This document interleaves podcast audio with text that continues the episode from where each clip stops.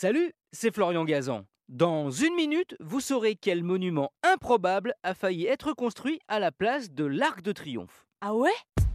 Ouais, ça remonte à 1806, date à laquelle, en toute modestie, Napoléon, après sa victoire sans appel à Austerlitz, décide de faire construire un arc de triomphe pour rendre hommage à sa grande armée, qui donnera son nom d'ailleurs à l'avenue parisienne qui descend à l'opposé des Champs-Élysées. Mais dans un premier temps, ce n'est pas à l'emplacement actuel de l'Arc de Triomphe qu'il pense. Ah, ouais. Ouais, il se dit que ce serait bien de le bâtir du côté de Chaillot, un coin de l'ouest parisien où l'on trouve maintenant le Trocadéro, mais qui est alors désert. Son développement serait boosté par la construction de ce monument. Il pourrait devenir alors le quartier impérial avec de superbes constructions à la hauteur du prestige de l'empereur.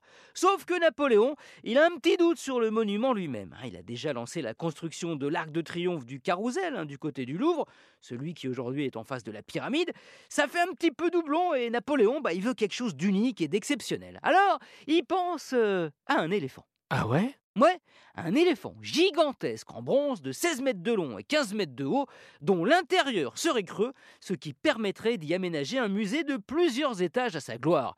Quant à la trompe, ce serait une fontaine qui permettrait d'arroser des jardins. Des plans sont réalisés, l'empereur est chaud bouillant. Bon, finalement, il choisit de l'installer en haut des Champs-Élysées. Puis au dernier moment, hein, dans sa mégalo, Napoléon se dit que quand même, pour ressembler aux grands empereurs qu'il admire tant, un arc de triomphe comme eux, bah, ça reste le plus symbolique. Au final, le 15 août 1806, jour de son anniversaire, il en pose la première pierre, mais n'abandonne pas pour autant l'idée du musée pachyderme. Sa construction, dans une version en plâtre, débute en 1808 mais n'ira jamais au bout.